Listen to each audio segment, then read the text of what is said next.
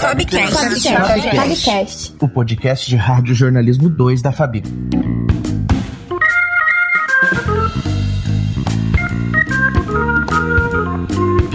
Seja bem-vindo ao terceiro episódio do Fabcast, o podcast de rádio jornalismo 2 da Fabico URGS. Nessa temporada, o nosso tema é a cultura pós-pandemia. Eu sou a Clara Guiar. E eu sou o Matheus Colim. No episódio de hoje, entrevistamos a artista visual Vilma Sonagro que nos conta como manteve a sua arte viva em meio à pandemia de Covid-19 e quais as suas expectativas para a reabertura dos espaços físicos. Fabcast.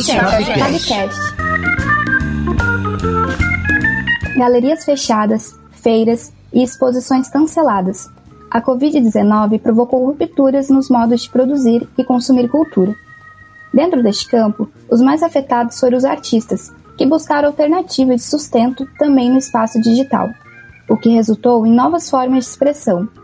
O mercado da arte precisou se adaptar para sobreviver à crise sanitária. Antes, as artes visuais e as exposições implicavam na presença física. Ela passou a ser fortemente mediada por telas. O ambiente virtual entrou no cotidiano das galerias, e as galerias puderam entrar na casa do público.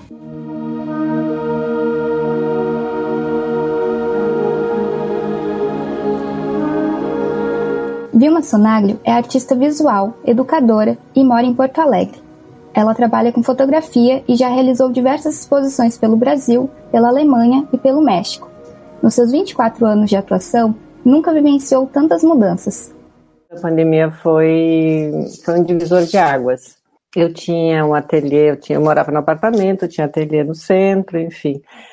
E aí eu me dei conta que se eu tivesse tudo no mesmo espaço, ficaria, eu economizaria bastante tempo e tudo mais.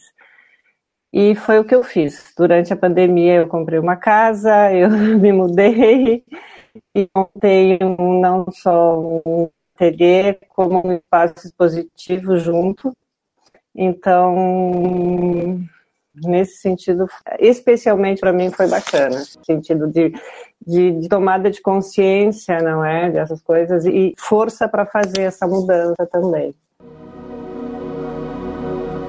O ambiente virtual ganhou relevância e possibilitou que as produções artísticas fossem apresentadas e se tornassem acessíveis. Em relação à interatividade do público, do início da pandemia até agora, Tu percebeu que as pessoas consumiram mais arte, foram mais presentes em exposições virtuais e nas plataformas online? As exposições virtuais elas vieram para inserir mais gente. Tem uma questão interessante que é a questão geracional. Talvez vocês, vocês são de uma geração e eu sou de outra geração. Então isso aí é, tem um delay aí bastante, bastante importante a gente tinha uma resistência maior ao virtual, a gente tinha uma dificuldade maior, afinal de contas, a gente teve que aprender todas essas ferramentas. Eu falo por mim e por até por colegas que tinham essa dificuldade de, de interagir virtualmente e tudo mais, e gostaram. E gostaram porque encurtou distâncias. Claro que não é a mesma coisa. Em termos de arte, não é a mesma coisa. O presencial ele nunca vai ser substituído, não tem como. Né? A presença e a relação física com a obra de arte, eu, eu pessoalmente, a não ser que seja uma obra de arte que nasça com o intuito de virtualidade, mas se ela tem uma materialidade, a presença física é insubstituível mas o virtual ele vem todo com, com um outro aparato de, de comunicação mesmo, de, de informação que ajuda bastante. Vilma, considerando o contexto de isolamento e todas as mudanças que aconteceram na tua vida, como é que ficou o processo criativo, o processo artístico? Tu sentiu alguma diferença? particularmente, eu comecei a trabalhar no primeiro dia de isolamento social. Porque, assim, quando a gente é artista, a gente não consegue não ser. E a gente é artista em todos os lugares, em todos os momentos, e a criatividade ela é inerente, não tem como a gente é, não ser criativo, não tem como a gente deixar de produzir, mesmo que em pensamento, muitas vezes, é, se, se existe a impossibilidade física, mas... E eu, no primeiro dia de isolamento, eu já comecei a trabalhar em casa com questões que eu já havia percebido antes, mas eu não tinha tempo de fazer ou não, não, não tinha feito. Mas então no primeiro dia eu disse: oba, agora eu tenho todo o tempo do mundo, vou fazer essas imagens que eu sempre quis fazer e que tem tudo a ver com a pandemia. Então a partir daí eu comecei imageticamente trabalhar de uma maneira semelhante como eu trabalhava antes, mas uh, conceitualmente um pouco diferente. Então era essa questão do fora me visitando. Foi durante a pandemia que tu abriu a tua exposição Vice-Versa e abriu seu próprio ateliê. Tu poderia nos contar como foi o processo de criação da mostra e como aconteceu a inauguração em meio ao contexto pandêmico? Eu queria inaugurar no início do ano de 2021, mas aí a gente teve a segunda onda, a bandeira preta, aquela coisa toda, então eu fui adiando, fui adiando, fui adiando e inaugurei agora. Inclusive, assim, os planos todos eram diferentes. Eu queria inaugurar com colegas, enfim, mas em função disso tudo, né, dos cuidados, e aí eu resolvi inaugurar com uma amostra minha. Inaugurar exatamente com os trabalhos que eu fiz durante a pandemia.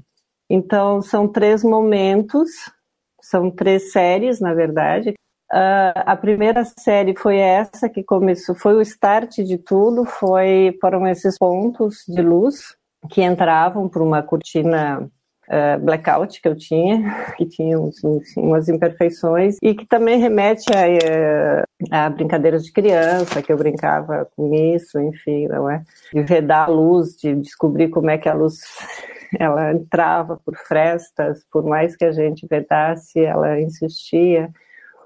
E eu comecei com esses pontos que eu comecei a chamar o hoje. Então, todos os dias, ou várias vezes no dia, eu fotografava esses pontos de luz. Então, todas as questões externas estavam dentro de casa. Aí, na continuação da pandemia, as reflexões elas foram com as notícias que chegavam. Ou seja, o planeta, claro, a gente estava no meio de um furacão, que a gente não sabia exatamente o que, que era, mas ao mesmo tempo isso melhorou a qualidade do ar, melhorou o meio ambiente, ou seja, tinha pontos positivos. E aí eu comecei a fazer a segunda série, que foi a série Sopro, como se nós estivéssemos passando por um sopro, um grande sopro, uma grande tormenta, alguma coisa que a gente não sabia, não sabe direito ainda o que, que é, não é? E aí eu fiz essas do, do Globo, girando, enfim, tem um dele meio explodido. E aí a gente continua, né, na pandemia, eu continuo fazendo hoje, continuo fazendo sopro, e chega a segunda onda. E mesmo assim, as pessoas começaram a sair sem necessidade, muitas vezes começaram a relaxar, começaram a. Enfim, alguma coisa aconteceu aí com as pessoas que causou essa segunda onda que eu denominei de transbordo. Então, as pessoas transbordaram, elas transbordaram fisicamente e transbordaram psicologicamente, porque elas não aguentavam mais ficar em casa, elas precisavam sair. Que foi a terceira série onde eu fotografo. Então, na época que eu morava no apartamento, eu começo a fotografar os vizinhos, as janelas dos prédios vizinhos, e faço depois esse transbordo na pós-produção. E essa são a, é a única série tem cor, porque essa cor é um pouquinho é, essa alusão, né? São todas metáforas, lógico, mas há uma busca de felicidade com esse transbordo também. E a exposição aqui eu faço, então, o primeiro trabalho é uma alusão a esse início, que é o Instagram. Eu coloco nove imagens quadradas na, na posição do Instagram. Tem a parede, é um corredor, é, é, é uh, eu faço alusão também ao gesto do Instagram, não é? Que a gente faz, é um, é um gesto nesse sentido. E depois as imagens daí elas tomam uma autonomia numa outra sala, aonde elas ficam maiores, enfim. De lives a exposições virtuais, na tua opinião, quais foram as formas de expressão artística que nasceram nesse contexto e que vão permanecer no pós-pandemia. O que o setor artístico pode levar desse período? Eu acredito que vão coabitar. Eu acho que não tem como muitas coisas, eh, eh, principalmente dessa parte de comunicação mesmo, muita informação através de lives que a gente não teria tido, a gente teve. Então eu acho que as duas coisas elas vão coexistir a partir de agora. Não tem como. Eu não imagino outra maneira. Mas também a gente está muito no meio ainda disso. A gente não sabe direito o que, que pode acontecer, enfim. Mas com certeza é uma ferramenta a mais, é um, e agora eu acho que tem que, que, equalizar isso, não é? Ver quando é mais importante o físico, quando é mais importante o virtual, enfim. De que forma tu avalia o novo cenário das artes visuais, com a reabertura de museus e de exposições? Eu estive a semana passada em São Paulo, fui à Bienal e exposições, teve a SP Arte também.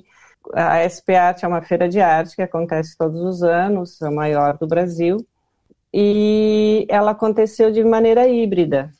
Então, metade presencial e metade virtual. Ou seja, então eu acho que agora, a, a, a partir desses resultados, que ainda não se tem, é, eu acho que vai se fazer um, um equilíbrio aí. Mas está é, tá todo mundo ainda meio sem saber como fazer. As pessoas estão experimentando situações, então estão vendo como estão fazendo e vendo é, no dia a dia. Mas eu volto a dizer que nada substitui o presencial quando a obra é física. Não tem como.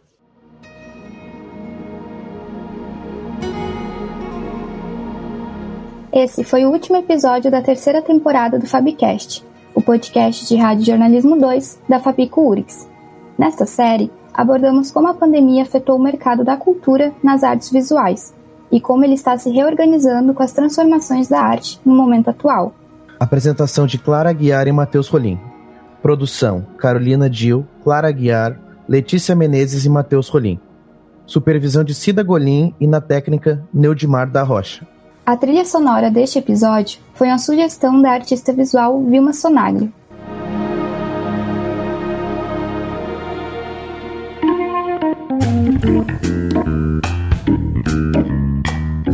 Fabcast. Fabcast. O podcast de rádio jornalismo 2 da Fabi.